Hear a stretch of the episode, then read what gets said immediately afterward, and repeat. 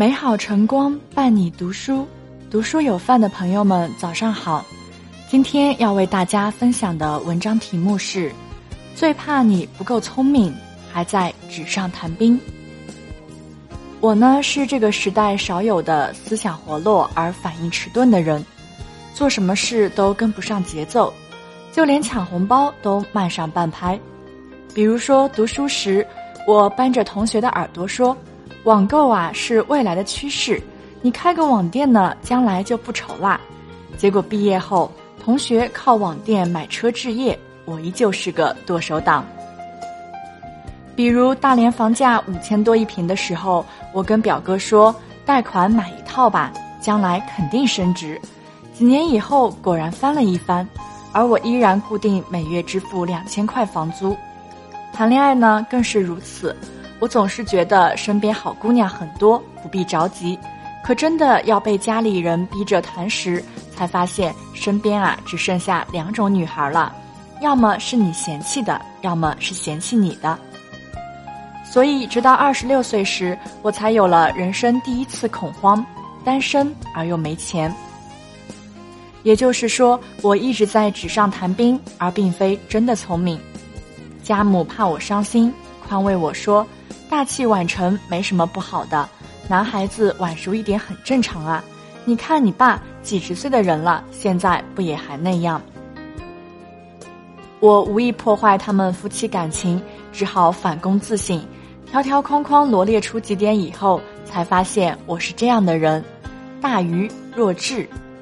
因为打小就聪明，学习好，脑子也比一些人转得要快，所以懒得像别人一样勤奋努力。结果别人向前冲刺了，我还趴在起跑线上。因为兴趣广泛，所以杂而不专，什么都想试试，做什么又都是浅尝辄止，一瓶不满，半瓶乱晃。用两句话总结就是：眼高手低，不切实际。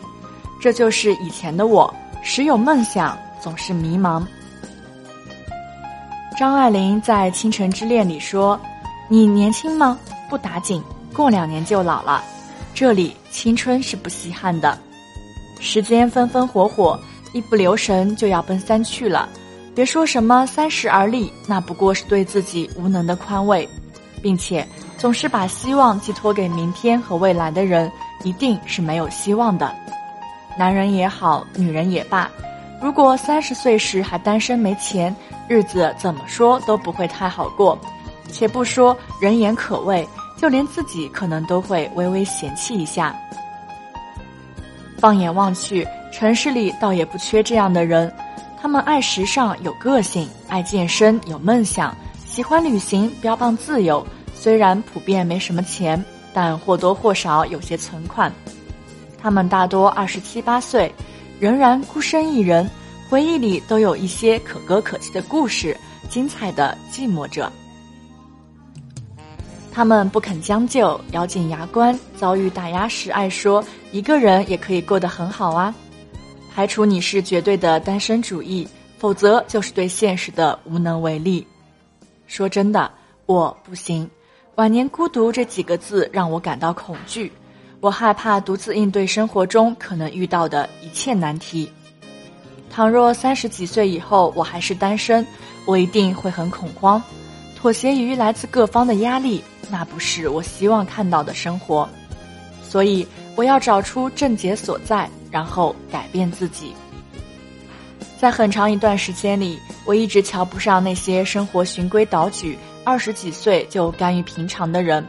恰如我的朋友吴为，读书时不争最先，不恐最后，毕业了接受父母安排，在三线城市里拿稳定的工资。二十三岁恋爱，二十五岁结婚。人生似乎一眼就能看到底。他说：“家业家业，先成家再立业。”我嗤之以鼻，以为年轻是仅有的资本，势必要闯荡一番才够爽快。可是后来他开连锁超市，投资两百万，眼睛都没眨时，我才知道务实比什么都重要。古人说：“一屋不扫，何以扫天下？”大多我们都有纸上谈兵的病。常立志无常志，而心比天高，命比纸薄。无为不聪明，他技校都是勉强毕业的，英语不好，计算机不通，可是他对电子商务却很在行，因为他想要在这方面有所成就，所以便专注于这方面的知识。换句话说，他更知道自己想要什么。我们也知道自己想要什么，但理想过于空泛，不够脚踏实地。就像我见过的许许多多人一样，连温饱问题都还没有解决，就计划开自己的工作室；连八十块钱一杯的咖啡都喝不起，却仅凭一点情怀就想拥有一家咖啡厅。这不是梦想，这是做梦。我还有个朋友叫大成，是个特别抠门的人，所以也特别会算计。他最大的能力不是赚钱，而是计划着攒钱。比如说，他会严格要求自己每天、每月存多少钱进账户，无论遇到什么事都绝对不动。这样几年以后，他居然攒够了买婚房的钱。所以，我们这些曾经揶揄过他的人，那一刻也都明白了。他不是抠，他只是善于规划，有很强的执行力。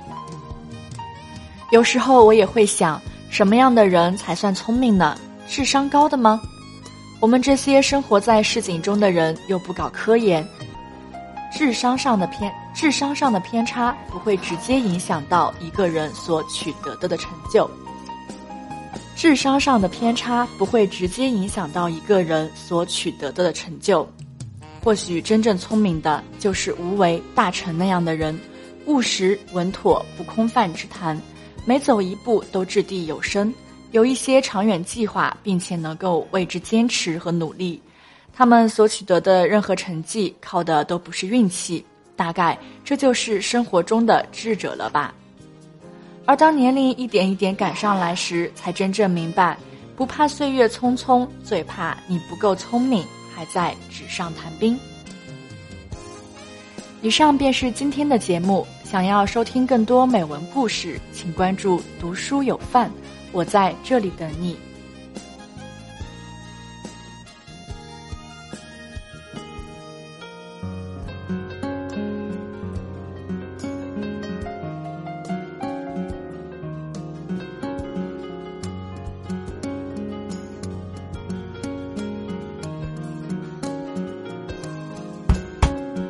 一张褪色的照片，好像带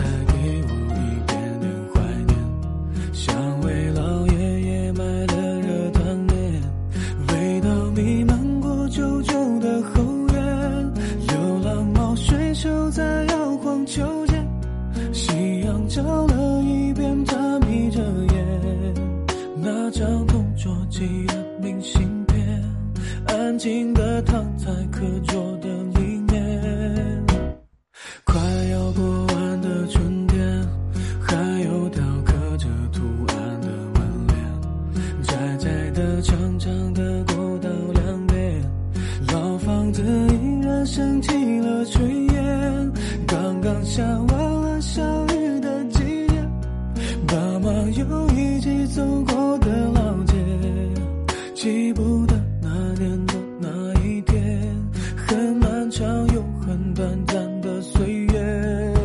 现在已经回不去，早已流逝的光阴，手里的那一张渐渐模糊不清的车票，成了回忆的信号。